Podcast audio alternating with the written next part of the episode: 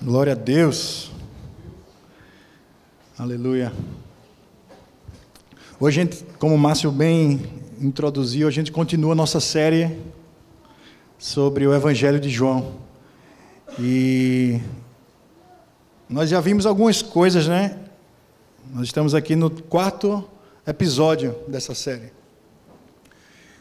E nós começamos com João introduzindo Jesus com toda a sua glória. João já começa o evangelho dizendo: E o Logos se fez carne. Deus, em sua grande glória, ele se fez carne e habitou entre nós, e todos nós vimos a glória do Pai refletida no Filho. E aí, mais para frente, um pouquinho, a gente viu um convidado para uma festa, para uma vida, para uma família. E a Bíblia tratou isso no casamento. Jesus foi convidado para um casamento e ali ele fez um milagre maravilhoso. Ele transformou aquela situação. Ele disse: agora não é mais vergonha, mas é alegria inesperada até. Porque o melhor foi o que aconteceu no final, foi após a ação de Jesus. A gente aprende aqui que Jesus às vezes está presente na nossa vida. Na verdade, Jesus está sempre presente na vida de todos. A Bíblia fala que não tem como nós nos escondermos da presença de Deus. O salmista fala: Para onde eu fugirei do teu espírito? Se eu subir ao céu, o Senhor está lá. Se eu descer às mais profundas profundezas, o Senhor está lá também. Então não tem como se esconder dele. Mas parece que tem como a gente estar tá perto, está tá vendo a presença de Jesus e não contemplarmos o milagre. Né? Esse texto nos ensinou isso. Porque foi depois que Jesus foi acionado, Jesus foi procurado naquela festa. Ô Jesus, precisamos de Ti. O Senhor está aqui com a gente, o Senhor está presente em nosso meio, mas a gente depende do Senhor, a gente coloca diante de Ti agora as nossas necessidades. E aí Jesus foi e supriu aquela necessidade, transformou aquilo que poderia ter sido um ambiente de vergonha em um ambiente maravilhoso. E aí depois, domingo passado, a gente começou as apresentações de Jesus. A gente chamou, obrigado meu querido, a gente chamou quem é Jesus? Quem sou eu? Jesus ele pergunta até isso aos seus discípulos. Quem sou eu? Primeiro ele pergunta quem é que vocês estão dizendo, o que é que vocês estão ouvindo por aí que estão falando quem eu sou. Uns falam que ele é Jeremias, outro que ele é um profeta. Outro que ele é um guru, né? Um exemplo a ser seguido. Boas definições. Boas definições. Foi comparado com Jeremias, excelente definição. Profeta, um exemplo.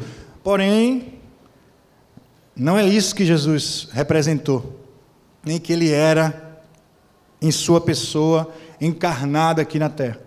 E aí ele pergunta: e vocês, mas vocês, vocês que estão perto de mim, o que é que vocês dizem quem eu sou? Quem eu sou? E prontamente Pedro fala que tu és o Cristo, o Filho do Deus vivo. E Jesus diz: é isso aí.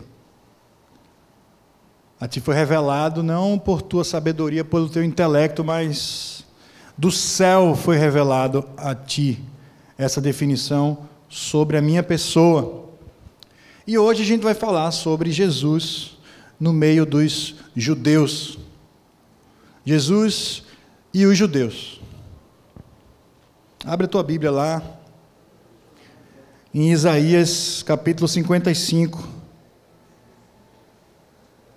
Isaías capítulo 55, versículo 1. Está projetado aqui, versão NTLH. Isaías 55, tá? Isaías 55, versículo 1. Quatro capítulos mais para frente.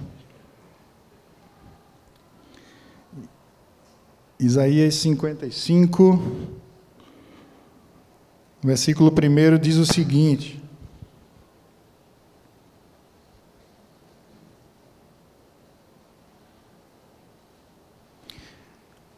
O Senhor Deus diz: Escutem os que têm sede, venham beber água. Isso aqui é o profeta Isaías, tá, gente? Isso aqui é o profeta Isaías falando lá para justamente esse povo aqui, chamado judeu, para o povo de Israel. É, ele era um profeta do povo de Israel. E ele está falando para o seu povo. O Senhor Deus diz: Escutem os que têm sede, venham beber água, venham os que não têm dinheiro, comprem comida e comam. Venham e comprem leite e vinho, que tudo é de graça. E ele vai continuar no capítulo 55 aí, estendendo essa referência sobre essa profecia messiânica que se refere à vinda de Jesus, à vinda do Cristo. Isaías foi um profeta que falou muito, bastante acerca da vinda de Jesus Cristo. E aqui a gente vê que ele se refere a um local onde as pessoas podem ir e beber água. Mas abre a tua Bíblia lá em João, capítulo 7. João, capítulo 7, versículos.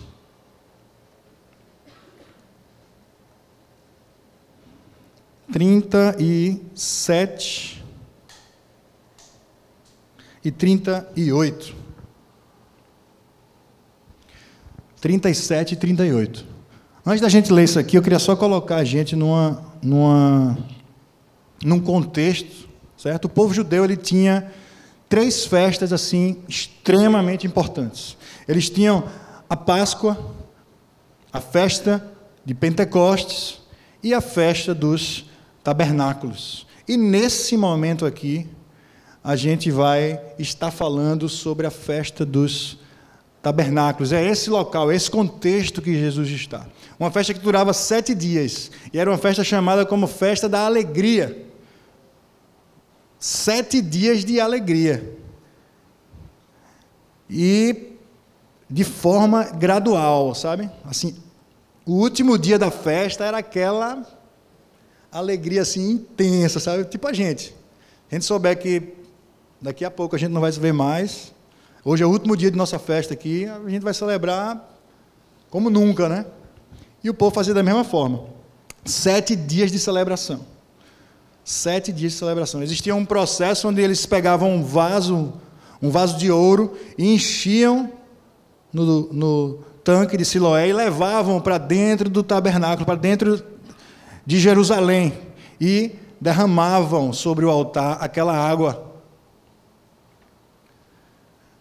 E no sétimo dia, no momento mais importante da festa, naquele momento de mais. Cara, vai chegar a atração principal da festa aí. Olha o que, é que o texto fala. No último e mais importante, no último dia da festa, era o mais importante. Naquele dia, Jesus se pôs de pé e disse bem alto: Se alguém tem sede, venha a mim e beba. Como dizem as Escrituras sagradas, rios de água viva vão jorrar do coração de quem crê em mim. E Jesus falou essas palavras para o povo judeu, para todos. E é interessante a gente observar isso, que Jesus ele começa a nos ensinar que não se trata de um grupo de pessoas, de um meio que ele estava vivendo, mas ele, ele fala com todos. E eu queria abordar algumas posições que a gente pode entender sobre isso que Jesus falou para os judeus, para aqueles que estavam naquele lugar ali celebrando tanta coisa. Quem, eram esse, quem era esse povo? Era um povo que conhecia Jesus, conhecia o, a palavra profética, conheciam que o Messias viria, esperavam pelo Messias. Conheciam Jesus, sabiam dos milagres que ele já tinha feito por ali. E perguntavam, mas esse aí não é aquele cara lá de Nazaré, não? Jogava bola com a gente, né? Tipo, agora está aí, meu Deus. Crescemos juntos, como assim? Ele ouviu muito essas coisas. Mas a gente precisa entender que o povo judeu, o povo de Israel, era um povo que conheciam as palavras que nós acabamos de ler lá, profetizadas por Isaías, profetizadas por Ezequiel, por Jeremias, por Davi. Eles esperavam a vinda desse que iria salvar o povo de Israel, queria levar Israel para o topo, né? Agora Israel, o reino será estabelecido e nenhum outro reino prevalecerá sobre o reino de Israel. Então eles esperavam alguém, opa, então vai vir alguém forte, vai ser um reino político. A gente vai ter muita influência política sobre os povos aqui do Oriente e a gente vai dominar Roma, né? Essa época que Roma era quem governava tudo. E aí de repente, a gente entende que uma situação aconteceu onde Jesus entra na casa daqueles que são mais próximos dele e Maria vai e derrama um, um vaso cheio de óleo precioso, de perfume, de nardo puro sobre os pés de Jesus. E os seus discípulos fazem: não é possível. Isso é caro, rapaz. O que é que tu está fazendo, homem, né? Guarda esse perfume, a gente pode usar para outra ocasião. Judas vai e diz que, mas a gente podia usar isso aí para vender e comprar comida para os pobres, sei lá, para abençoar essa cidade, e Jesus os repreende. E naquele momento a gente começa a entender, opa, parece que esse cara aqui ele não quer nenhum tipo de influência política, né? não quer nenhum tipo de influência de poder financeira, não. Esse óleo é para esse momento. E ele começa a revelar quem ele é realmente e mostrar que o seu reino é completamente diferente daquele reino que o povo estava acostumado de ver prevalecer. Porém, idêntico, fiel ao reino e ao reinado profetizado pelos profetas Isaías, Jeremias, Ezequiel, Davi e por outros profetas acerca da vinda do Cristo. Daquele que viria de Belém, daquele que seria humilhado, daquele que seria rejeitado. Mas, porém, o povo parece que não entendeu esse, essas palavras se foram. E eles procuraram viver de acordo com o intelecto deles. Não, eu eu entendo, eu sou alguém estudado. Nós falamos sobre Nicodemos há uns dois domingos, três domingos atrás, não me recordo. Aquele mestre da lei que reserva um encontro com Jesus, porque, meu Deus, ele tem que ser alguém especial. Ele está fazendo muito aqui. Eu preciso conversar com esse homem. E Jesus tem uma conversa com Nicodemos. Então, o povo judeu era esse povo. Um povo, eu conheço, eu sei e eu sou eu. Mas aqui Jesus vai e fala para eles: Você tem sede? Vem e beba dessa água. Jesus faz alguns convites, tá? A gente nota aqui que é um convite para todos. Você pode deixar o versículo 37 aí projetado. A gente vai estar analisando um pouco. Vê o que é que está falando. Versículo 37. Se alguém tem sede, venha a mim e beba. É para todos. Se alguém tem sede, vem. Você tem sede? Vem. Se alguém tem sede, vem e bebe. Existiam muitas barreiras entre povos naquele tempo. A gente conhece aquela barreira do, dos samaritanos e do povo judeu. Jesus está ali falando: se alguém aqui nesse local, se você veio para aqui para a festa dos tabernáculos, se você está passando pela cidade, se você está cruzando esse povo, se você está ouvindo a minha voz, vem. Vem e bebe.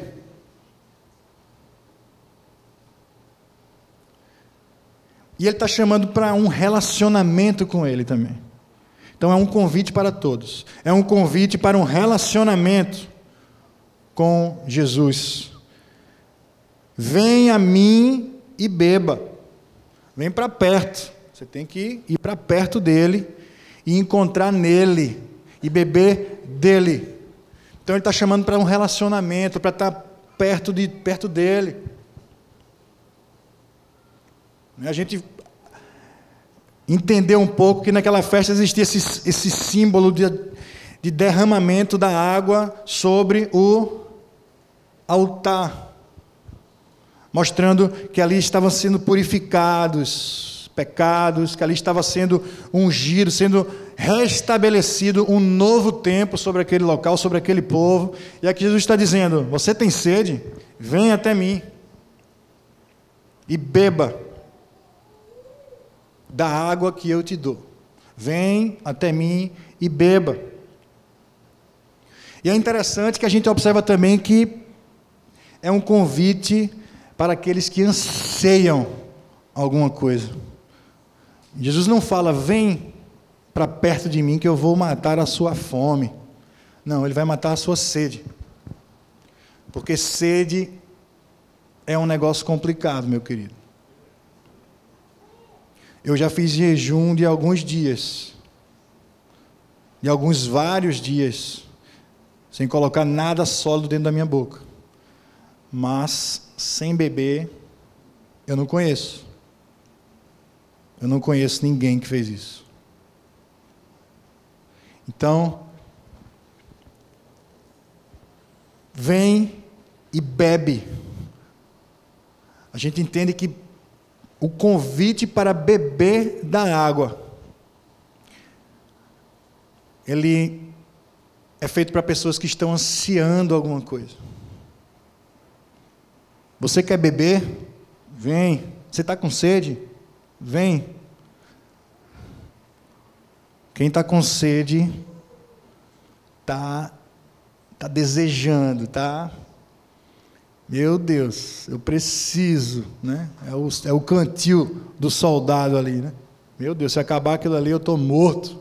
A moral vai lá para baixo. E Jesus fala: vem, vem. Mas é um convite também que exige ação, e exige um rompimento. Se você tem sede, você precisa fazer o quê? ir até Jesus. Vem até mim e beba dessa água. Então nós precisamos entender que Jesus ele convida todas as pessoas. Mas Jesus ele quer que as pessoas se despertem, se levantem, saiam dos seus lugares e caminhem até ele, para que ele possa prover aquele recurso, para que ele possa dar daquela água. Mas por que Jesus está fazendo isso? Porque ele quer ver as pessoas se movimentando, ele não poderia ir lá e fazer. Ele poderia fazer da forma que ele quisesse. Ele é Deus, ele é Jesus, o Cristo. Porém, a gente começa a entender na sua caminhada, naquilo que foi relatado, que Jesus ele ama relacionamento. Ele ama se relacionar comigo e com cada um de vocês. E é por isso que ele diz: Vem até mim. Sai do teu lugar, vem aqui, vem beber dessa água que eu tenho para te dar. Vem aqui. E a gente começa a entender também que é sobre beber, é sobre experimentar algo. Ele lhe convida para provar, para experimentar. Venha e beba dessa água. Não é um tempo de estar mais observando aquilo que eu estou fazendo. Não é mais um tempo de, de estar observando os milagres que estão acontecendo. Não é mais um tempo de estar observando como eu tenho caminhado, aquilo que eu tenho ensinado, mas é um tempo de provar dessa água. E é isso que Jesus está falando para o seu povo aqui. Venham e provem, bebam, sintam essas gotículas aí saciarem a sua sede. Sintam o sabor, aquela água gelada. Meu Deus, deu até sede. Desculpa vocês aí. Mas beber uma água é inexplicável muitas vezes, né? E esse convite é feito para aqueles que têm sede. Então, aquele que tem sede, quando bebe uma água, é muito mais gostosa essa água. É, sabe aquela top? Ah, não, tem um. O cara está morrendo de sede, certo? Aí tem lá. Eu vou dar um exemplo aqui que é meu, tá? Morrendo de sede. Saí de casa, futebol. Pá, pá, pá, pá eu sou um cara que corro muito jogando bola, faço muito gol. Então, assim, tá, tá, tá, tá, tá. Intervalo. Copo de água aqui, ó, geladão, e um copo de suco de cajá. Meu Deus, suco de cajá. Ele fala no meu espírito. Mas nesse momento, eu ia até tomar o suco de cajá também. Mas primeiro eu ia na água é um momento que a gente vai direto na água, né? Tem uma copa de coca geladão ali, mas tem uma água também. Vou aqui, deixa eu pegar dois golinhos. Matei a minha sede. Agora eu vou até provar uma outra coisa. Mas primeiro a gente vai saciar a nossa sede. E Jesus está chamando para isso. Para a gente ter esse, sentir esse gosto na nossa boca. Ele faz, vem, e beba. Prove isso aqui. Então não basta a gente saber quem é Jesus. Eu saber quem é Jesus. Eu observar, eu ver os milagres acontecendo, eu andar no meio do seu povo. Não não muda o meu interior, não sacia a minha sede. É como eu estar tá aqui rodando. Rapaz, que água, hein? Meu Deus. Estou satisfeito. Não estou, né? Eu preciso pegar. Preciso beber dessa água. Para que eu possa estar satisfeito.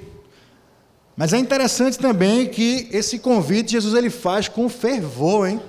Geralmente quando a gente recebe um, vive uma situação dessa, o cara que está com sede, ele é que é o desesperado da história, né? Ele é que vai levantar e que vai gritar em voz alta: Eu tenho sede, alguém tem água aí? E aqui não. O texto fala que Jesus ele se levanta e ele grita. Em algumas versões fala que ele clama: Alguém tem sede, vem completamente fora do normal essa situação. O cara que está oferecendo a água, o cara que está oferecendo a satisfação, é aquele que está clamando, é aquele que está gritando: venha! Você está com sede? Vem! Eu tenho água para você beber. Eu tenho, algum, eu tenho alguma coisa que pode mudar a sua vida. Você vai mudar o seu comportamento. Você está estressadinho aí porque está Pô, estou com sede. Toma água, acabou o estresse. Ah, eu estou passando mal. Toma água, acabou. Está mais passando mal. Ah, eu estou morrendo, estou desesperado. Tomou água, acabou. É isso que ele está oferecendo. Mas também é um, é um convite que ele vem com ofertas após o aceite desse convite. Certo? A gente leu sobre isso aqui, ó. O texto fala o seguinte: Se alguém tem sede, venha a mim e beba. Do seu interior fluirão rios de água viva. Então Jesus ele oferece uma vida pura, uma vida nova, uma vida dinâmica. Ele diz: você não mais será o mesmo. Fluirão rios de água viva. Rios de água viva. Essa região aqui não, tinha, não, não existiam rios, não existe rios nessa região. Então Jesus já não está dizendo, você será como aquele vaso cheio ali. Não. Você será como esse copo aqui, ó, com bastante água. Não. Ele diz: do seu interior fluirão rios de água viva. Renovo. Renovo. Águas que são movimentadas, águas que são renovadas, águas que são restauradas. Jesus não nos compara e não nos aponta a águas paradas, as cisternas, mas ele nos aponta a rios, rios de água viva transbordarão dentro de nós. E é uma vida abundante. Porque quando a gente entende sobre rios, quando a gente escuta falar em rios, significa que existe desenvolvimento ali, né? Ao redor do rio onde tudo se passa. Ao redor do rio é onde tudo acontece, é onde o desenvolvimento aparece. Jesus está dizendo isso: do seu interior fluirão rios de água viva. Eu vou trazer prosperidade para a sua vida. Você não será mais o mesmo. Você agora vai ser alguém que vai ser renovado a cada dia. Você não vai ser mais consumido por angústias, mas aquela angústia ela vai embora, porque eu te renovo a cada dia. Eu coloco agora dentro de você paz. Essa é a abundância que Ele tem para nós. Essa é a vida próspera que Deus nos promete, que Deus nos fala que Ele vai nos dar. Do nosso interior fluirão rios de água viva. Rios de água viva. E é interessante também que essa oferta não é só para mim. Porque fluirão rios de água viva. Um rio, ele serve para muita gente. Isso vai superabundar a minha vida, vai transbordar e vai abundar e vai abençoar a vida daqueles que estão ao meu redor. Então, quando eu digo do meu interior, rios de água viva, eles são correntes. Eu entendo que eu estou abençoando aquele que está do meu lado, aquele que está caminhando comigo. Eu, eu entendo que eu estou sendo um canal de bênçãos na vida de outras pessoas. Mas a gente precisa entender, mais uma vez falando, que esse convite é feito para pessoas preparadas, para pessoas que estavam celebrando ali o último dia da festa dos tabernáculos. Eles já tinham participado talvez de uma festa da Páscoa, já tinham ido para o Pentecostes. Agora eles estão ali na festa dos tabernáculos, já foram para o primeiro dia, para o segundo, para o terceiro, para o quarto, para o quinto, para o sexto, sétimo dia. Alguém vem com uma pergunta me propondo um renovo, me propondo uma mudança de vida completa. E isso é o que Jesus tem para nós aqui. E o que é que você tem feito com esse convite? Que é que nós temos feito com esse convite que é feito para nós? Você tem sede? Vem e beba dessa água. Nós estamos simplesmente vendo Jesus passar nós estamos simplesmente vendo Jesus curar pessoas, abençoar famílias, vendo o vaso de água, o jarro passar ao nosso lado aqui e. Não, não, não vou provar. Está lá, está lá aquele copo. Ninguém vai beber aquela água. Eu acho que ninguém vai beber mesmo, não. Talvez minha filha. Mas. Se eu não beber aquela água, eu não mato a minha sede. Eu não preciso e eu não devo pensar, ninguém vai beber. Amanhã eu bebo. Amanhã eu bebo. Jesus fala que ele está livre sempre, né? Está disponível. Então amanhã eu vou lá e bebo dessa água. E Jesus fala: Vem e bebe dessa água. Não deixe para amanhã o que você pode fazer hoje. Não deixe para amanhã o que você pode fazer hoje. Porque na vida nós temos empecilhos, porque na vida nós temos circunstâncias boas e más que nos rodeiam e que nos distraem. E Jesus ele diz: Vem agora, bebe dessa água, que existe uma transformação a ser feita na tua vida. Eu não olho para esse texto e eu não enxergo isso aqui simplesmente como, ah, não, eu vou entregar a minha vida para Jesus e algo vai acontecer. Aleluia, sim, é isso que ele está falando aqui. Mas é mais do que isso. Ele está dizendo: Eu tenho uma água nova para você aqui essa manhã. Ele está dizendo: Eu tenho coisas novas para fazer na tua vida. Porque, como lemos lá o profeta Isaías falando, é uma fonte inesgotável.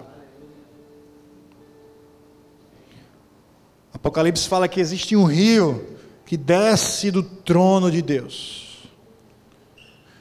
Um rio que vem do seu trono e que essas águas são capazes de nos libertar, de nos transformar, de nos restaurar, de nos curar. E que está disponível para nós. Ele, o próprio Cristo, o próprio Deus, ele se esvaziou, ele se fez carne, ele veio, habitou entre nós e disse: Eu tenho algo para te dar, eu tenho água. Vem e bebe dessa água. E eu vou e deixo para amanhã, e deixo para a próxima semana. Não, agora não. O que é que eu tenho feito? Eu quero que vocês fechem os olhos de vocês nesse momento. E que vocês pensem acerca disso. O que é que eu tenho feito com esse convite? Esse convite não foi feito há mais de 12 mil anos atrás. Ele, ele está sendo feito dia após dia dia após dia. Você tem sede, vem e bebe dessa água. Você tem sede, vem e bebe e bebe dessa água. Você tem sede, vem e bebe dessa água. Da fonte da água da vida. Da fonte inesgotável hoje. E esse convite é para todos. Esse convite é para todas as gerações, para crianças, para adolescentes, para jovens, para adultos, para anciãos. Esse convite é feito também para todos os povos, para todas as classes sociais, não importa, não importa. Jesus, ele diz: Vem e bebe dessa água que eu tenho para te dar, meu irmão. Vem, vem, filho, e bebe dessa água. Bebe dessa água. E nessa manhã eu quero orar por você. Eu quero que que você comece a, a, a se colocar diante de Deus e a entender o que é que você tem feito com esse convite que é feito a você. Deus te chama para te dar da água da vida, para fazer você beber dessa água. E qual a sua postura, qual a sua reação a esse convite? E eu quero fazer dois convites aqui essa manhã. Em nome de Jesus. Em nome de Jesus. Talvez você nunca expressou isso para Deus. Talvez você nunca expressou isso para você mesmo e disse: Eu nunca tinha entendido isso, Deus. Eu nunca tinha ouvido falar que o Senhor tem essa água que eu posso beber e ser transformado. Eu nunca tinha escutado que o Senhor é essa fonte de água viva, que o Senhor é a água da vida, que pode transformar a minha vida. E eu nunca tinha entendido isso, e eu nunca me posicionei, e eu nunca disse sim, eu quero beber dessa água. E eu quero convidar você, você, a levantar a sua mão. Eu quero orar para você. Eu quero que vocês continuem em oração. Você que nunca entendeu, você que nunca ouviu essa, esse, essa mensagem, você que nunca recebeu isso no seu coração, mas de forma intencional. Você que quer dizer assim: Eu quero, Deus, beber dessa água. Eu quero beber dessa água, Pai. Eu quero beber dessa água, Deus. É hoje o dia que eu vou beber da água que o Senhor tem para mim. Eis-me aqui. Eu quero beber. Eu quero beber. Eu quero orar por você, em nome de Jesus.